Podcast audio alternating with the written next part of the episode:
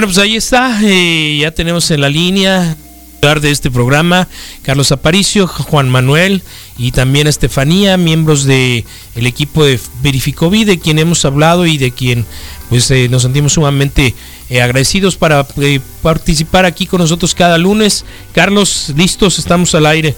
Hola, gente de 95, seguimos en el reporte Wiki, acá un poco fragmentados, pero igual haciendo el programa como diariamente hacemos desde el barrio de las 5 de mayo, acá en Hermosillo, Sonora, transmitiendo desde el 95.5 MHz para toda la mancha urbana de Hermosillo, en el www.sum95.com para cualquier lugar del planeta.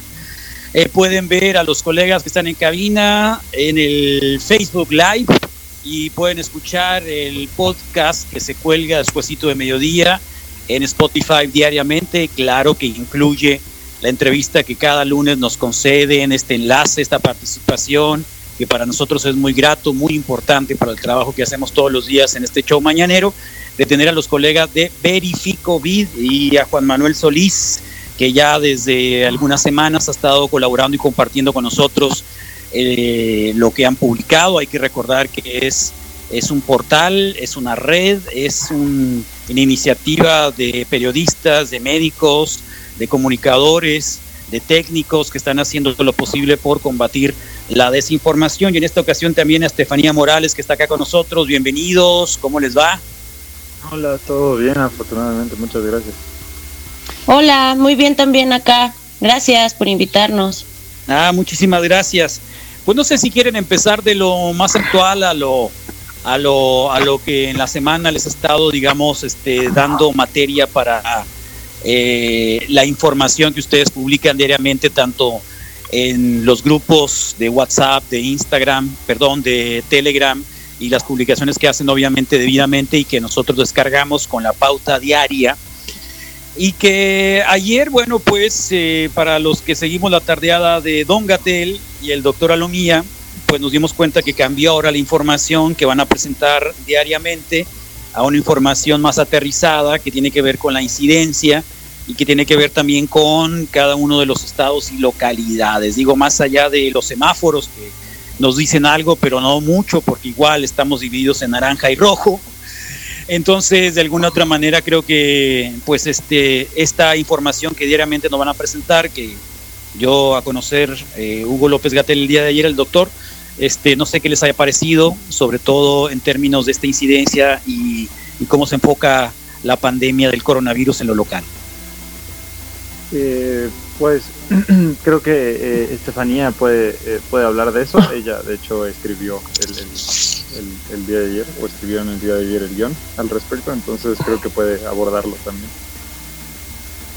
Pues nos parece muy importante que se esté renovando la manera en que muestran los datos, porque en general creo que hay más preguntas todo el tiempo. Justo pensábamos, yo la verdad pensaba que con el tiempo ya nos íbamos a cansar de preguntar sobre, sobre la situación, pero en realidad es que sigue habiendo preguntas y nuevas maneras de ver eh, la situación que estamos viviendo. Ahora, con esta manera en que lo presentan, pues sigue, al menos a mi parecer, es muy importante porque sigue, se enfoca en las personas, en contar la situación de las personas en el contexto de cada quien. Entonces, eh, a mí la entrada me parece eh, importante. Sí, claro. De hecho, presentan a cinco estados, los que más están por encima de la tasa de incidencia y cinco que, digamos, están circulando entre lo más bajo. Eh, nos toca en Sonora estar dentro del segundo lugar después de Tabasco. Eh, y de alguna manera, bueno, también nos pone un poco más en evidencia el hecho de que algunas cosas tienen que cambiar, no sé si en políticas públicas o en la acción de, de, los ciudadanos también en ese sentido, porque pues es parte también recíproca, ¿no? Entonces, eh, digamos que es lo que, que vivimos y también estamos viendo, Estefanía y Juan Manuel, sobre, sobre esta idea de que los oxímetros que son una de las buenas herramientas que hay para estarse midiendo la saturación de oxígeno en alguien que ha contagiado, se ha contagiado de, de coronavirus, eh, el hecho de que eh, había información de que te robaban los datos. Sí, el, eh, bueno, podríamos hablar de que en, en estas últimas semanas probablemente las últimas dos semanas, eh, ha habido una, eh, como, como, como, como describirlo, o sea, se, los, las, las, la desinformación se ha enfocado en ciertos instrumentos que se están utilizando de forma más común para, para atender a la gente o digamos para monitorear los síntomas de las personas, ¿no? En este caso, eh, no solamente el oxímetro, sino el, los termómetros, eh, termómetros a distancia, que bueno, eh, digo, ya no estoy seguro si hemos hablado de eso con ustedes, pero esta idea de que se tiene esta idea de que emiten una radiación de cierto tipo o de que el láser puede ser dañino para para la retina, ¿no?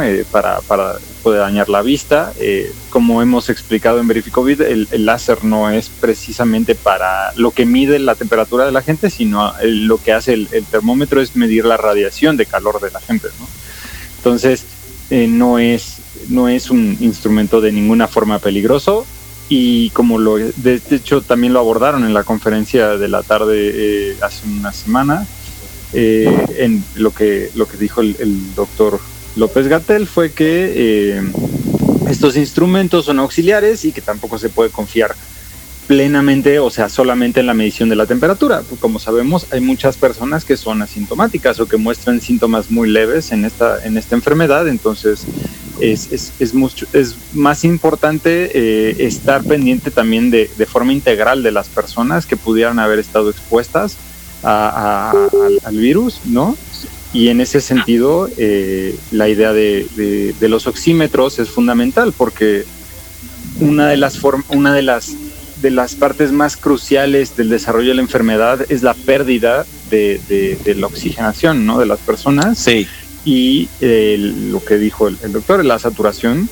Y el oxímetro es un instrumento muy, bueno, era muy barato, ahora ya no es barato, porque justamente desde, desde que se empezó a conocer esto, al igual que ha pasado con muchos medicamentos, la gente eh, hubo una sobredemanda, no solamente, digamos, particular en, sentido de las personas este, y sus familias, sino también de los servicios de salud eh, que, ha provocado una escasez de estos, de estos este, aparatos.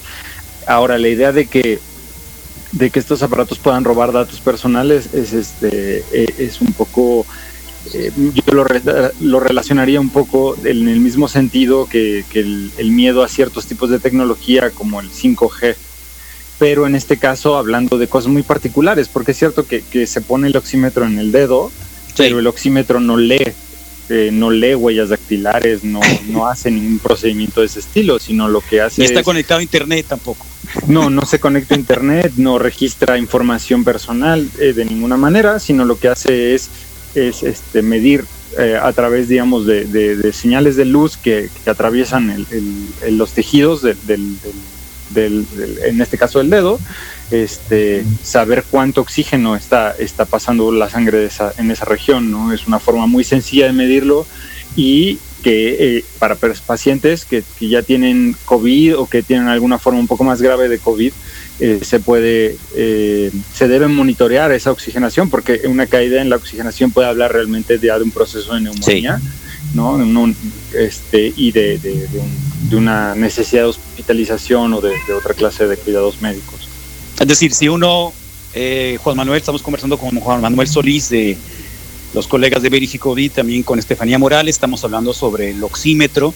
Si alguien está contagiado, salió positivo, tiene muchas sospechas de que tenga el coronavirus por los síntomas, eh, si la saturación del oxígeno en esos oxímetros aparece menos de 92, ya es preocupante, ¿no? Es, es, en, términos generales es, lo que han descrito, ¿no? Es lo que han descrito, eh, el, equipo, el equipo médico de la Secretaría de Salud, y me imagino que en los estados han, dicho lo mismo. El asunto es eh, siempre que ya una persona, no sobre todo lo que se ha dicho de población de riesgo, tenga, eh, tenga algún, alguna sintomatología parecida al COVID, será muy, importante eh, acercarse a, los especialistas médicos, ¿no? no solamente confiar en estas herramientas que aunque están muy estaban, insisto, ahorita no es fácil adquirir los oxímetros, este, estaban muy a la disposición de la gente, antes se compraban en cualquier farmacia y no son caros en realidad, este, no eran.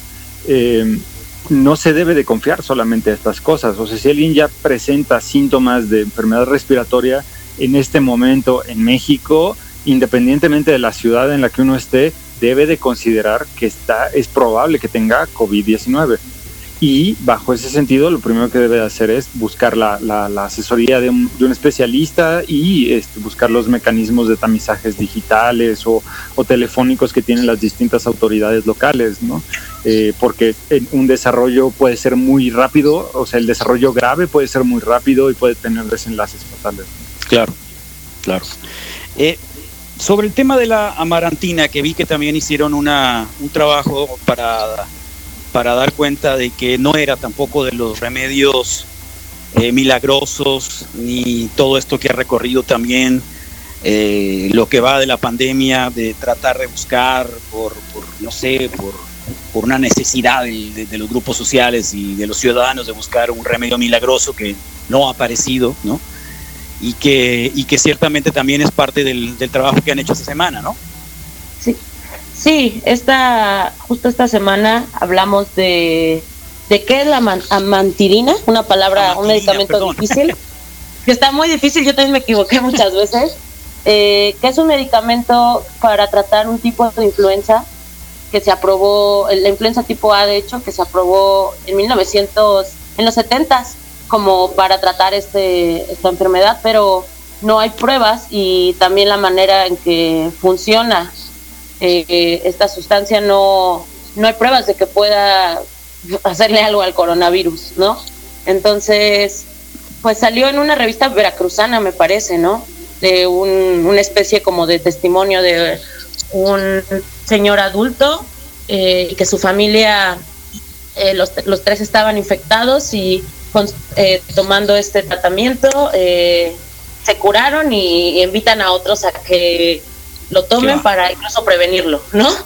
Pero pues no, así como funciona la ciencia, la, evidencia es muy poca, no que tres personas haya, eh, hayan ingerido al mismo tiempo que se curaban, por así decirlo, no es una prueba suficiente. Hay personas que se han curado sin y solo con los síntomas, ¿no? Solo sin estar eh, hospitalizados, sin ventiladores, incluso solo con, con fármacos para el dolor, quizás. Entonces, eh, pues desafortunadamente no, no es la cura aún, ni, ni mucho menos, pero es importante justo no solo ignorar a la gente que nos comparte esos mensajes, sino compartirle la información sobre por qué no debe de, consumir medicinas pensando que eso es la cura o incluso prevenir el coronavirus. Claro.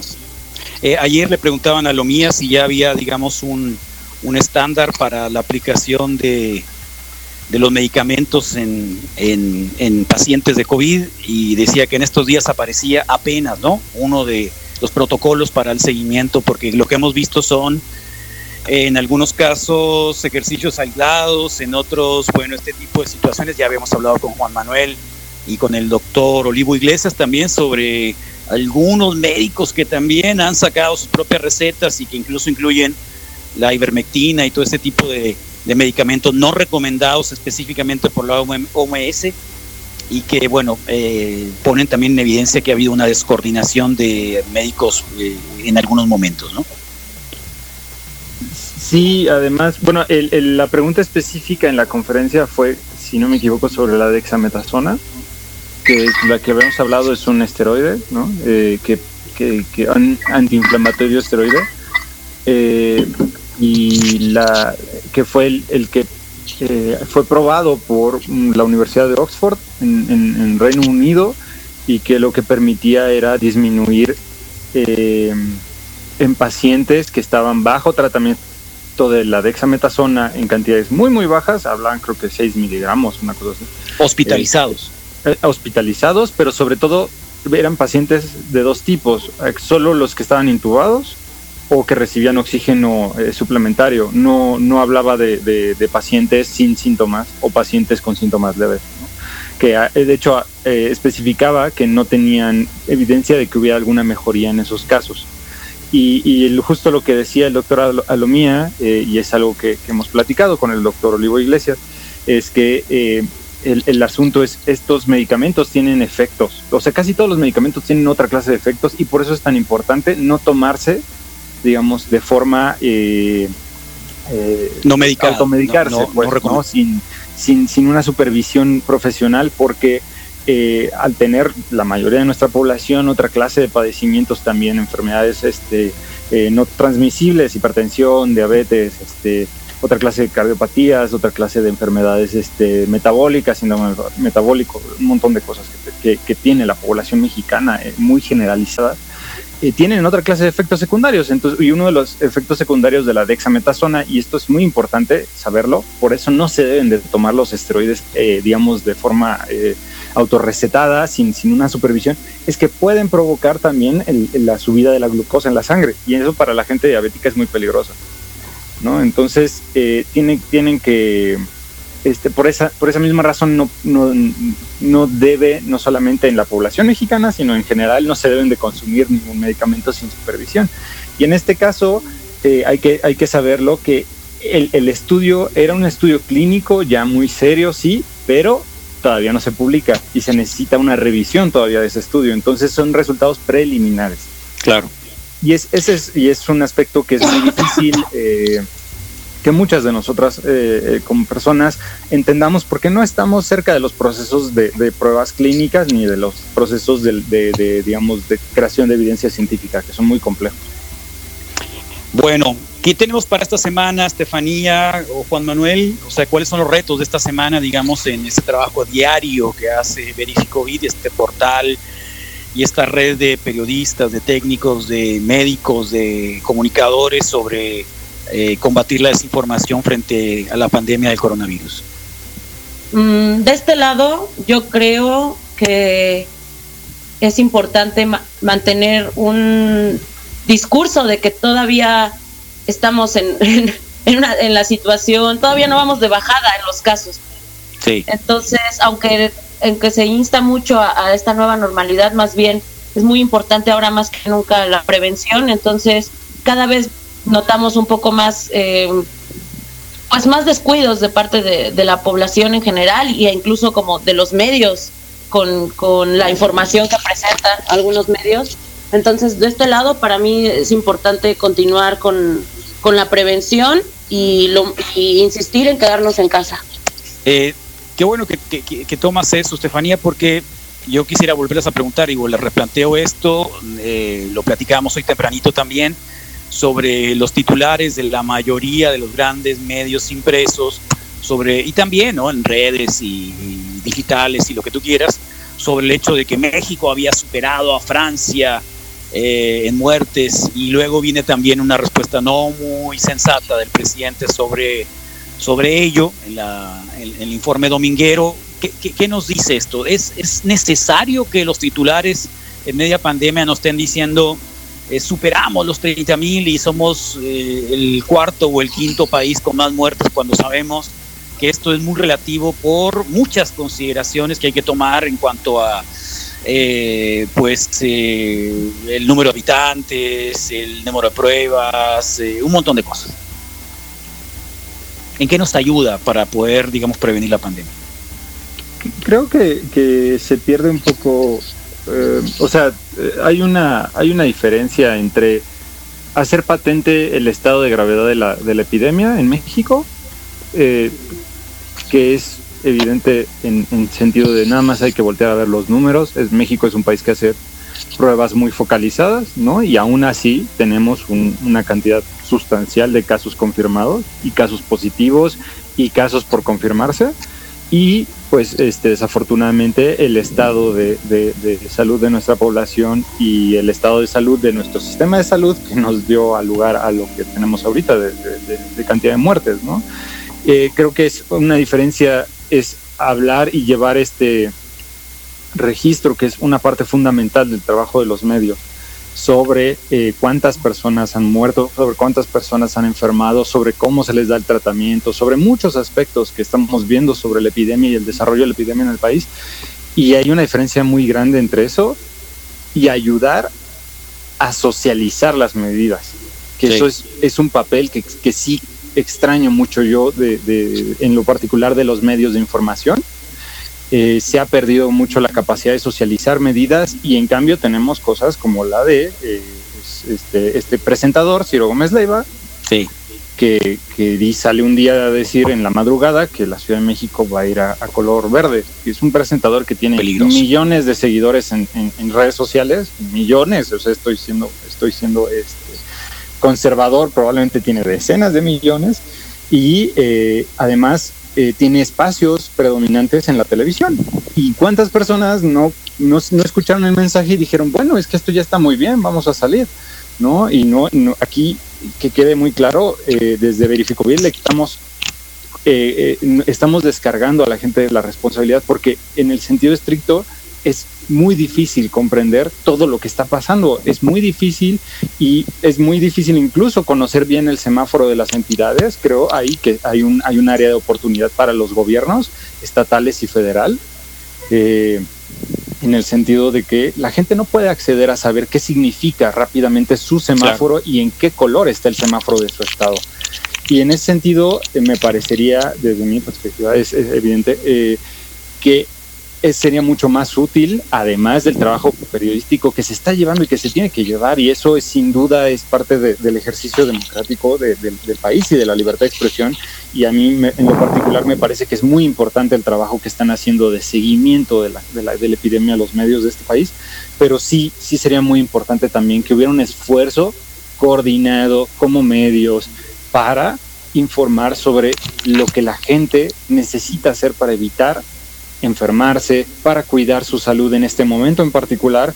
Hay un gran debate, por ejemplo, de, eh, la alimentación, hablando de, del tema que ha, suscrito el, doctor Hugo López Gatel, eh, sobre eh, la, comida chatarra, sobre las enfermedades metabólicas, sobre, digamos, otra, la gran epidemia del país que no solamente es la violencia. la violencia es, es, es, muy visible, pero en México tenemos desde hace años eh, todos los años mueren más de este, cerca de 100 mil personas por, por, enfermedades relacionadas con la diabetes y la diabetes tipo 2, no la diabetes tipo 1 que es genética, sino la, que se da por la mala alimentación tipo 2. Y en ese sentido, eh, me parece que eh, hay un debate que se está generando también por, por la epidemia, por todas las circunstancias, sobre el estado de salud de la población en general. ¿no? Entonces, en lugar de, de socializar medidas de este, para ayudar a la gente a tomar mejores decisiones, no solamente sobre la salud inmediata de, la infección, ¿no? sobre el cuidado de, no contagiarse por, el coronavirus y de, desarrollar COVID, sino otra clase de medidas sobre este, apoyar tal vez eh, eh, esfuerzos, eh, digamos, de, de tener otra clase de alimentación, eh, qué sé yo. El punto es de todo esto es el, el, la comparación, las comparaciones no van a cesar y me parece que eh, es, es importante tal vez vernos en el espejo de otras sociedades, ¿no? Pero en, en este sentido sí creo que, que, los medios de comunicación están fallando en ayudar a, a, la gente a informarse, a, a tener información sustancial sobre lo que pueden hacer para evitar contagiarse un poco, ¿no? Eh, es decir, se ha criticado mucho al, al, doctor Hugo López Gatal por eh, su postura eh, crítica eh, sobre la evidencia de los cubrebocas, ¿no? sobre la evidencia de la efectividad de los cubrebocas, pero en lo particular yo no he visto una, una, una campaña masiva de los medios grandotes de este país, es decir, esos que se dicen nacionales o de presencia nacional, para, para decirle a la gente tienes que usar el cubrebocas, tampoco. Entonces, eh, me parece que como sociedad estamos, estamos fallando en conjunto, no, no solamente, no solamente como, como gobierno. Gracias, Juan Manuel. Estefanía, algo que nos quieras comentar para hacer el cierre y agradecerles un montón que han estado otro lunes acá con nosotros en Zoom 95. Oh, pues agradecerles también mucho que reproduzcan nuestro contenido allá, que es muy importante también, yo me he dado cuenta de no centralizar la información, nosotros somos de, de la Ciudad de México y a veces eh, más haciendo esta cobertura que tratamos de hacer siempre lo más nacional posible, eh, nos damos cuenta de que falta mucho, mucho, mucho, mucho por, por comunicar eh, allá con ustedes, en el sur del país, falta, falta mucho, pero les agradezco mucho este espacio para trabajar juntas como medio. No, para nada, es fundamental y a nosotros nos dio un montón de gusto cuando empezamos a ver la, el, el, esfuerzo y el ejercicio que estaban haciendo y los contenidos mismos, el objetivo del proyecto de Verificovid. Aquí es, dijimos, ¿eh? así que no lo suelten. muchas gracias, Juan Manuel, muchas gracias, Estefanía. Un abrazo, por favor. Un, un, Gracias. Un, eh, un, recordatorio nada más a la gente que nos escucha que puede enviarnos sus preguntas por WhatsApp o por Facebook. Sí. Este, y hacemos todo el esfuerzo de, de, de, responderlas lo más pronto posible con el equipo médico, este, que creemos que esa es parte fundamental del esfuerzo contra la desinformación. Muchas gracias. Que tengan buen día. Igualmente, gracias. Igualmente, gracias. Hasta Bye. luego. Bueno, nosotros seguimos acá en el reporte de Wiki, Sub 95, la mejor radio del mundo, sonando en este lunes, día 6 de junio del 2020, el año de la peste. Julio. Estamos transmitiendo desde el barrio las 5 de mayo, fragmentados, pero igual juntos con un montón de ánimo para sacar adelante este mañanero, la mejor radio del mundo. Recordarles nuevamente que nos pueden escuchar online en el www.sub95.com. Sigan las publicaciones en, en Facebook, eh, que estamos ahora también tratando de llevarles un poco eh, lo que ha estado arrojando, digamos, las definiciones para entender la pandemia. Por ejemplo, el caso de la, de la incidencia y la prevalencia y todos estos términos que están utilizando para los números en la medicina y las gráficas de la medicina. Y eso nos va a ayudar un poco también a un ejercicio mental y no nada más estar hablando en cuándo me va a dar la enfermedad o, o, si, no, o si me va a dar o le va a dar a alguien cercano, ¿no? Nada más hablar de la parte, digamos, negativa que, que existe, que tampoco hay que retraernos a ella, pero que este, no es toda y no es la única. Así que por ahí vamos, Misa, Rodrigo, ¿cómo andan por allá en el estudio? Todo bien, Carlos, eh, con suma atención y bueno, reconociendo el trabajo que Verificovida venía haciendo pues sí que los encontramos también en el proceso electoral del 2018, ¿no? Te extrañan Sí, los tal cual. te- la, la Betty y el y el mono, como que te extrañan mucho y están un poquito impacientes aquí en la cabina. Ya les dije que que, que todo fine, ¿no? Órale. Aquí está la Betty. Ahí está, pues nos vamos a Rolita, Carlos, para retomar la Aníbal, colaboración del, del maestro Aníbal. Ándele. Esto es Black Dog de Led Zeppelin y regresamos.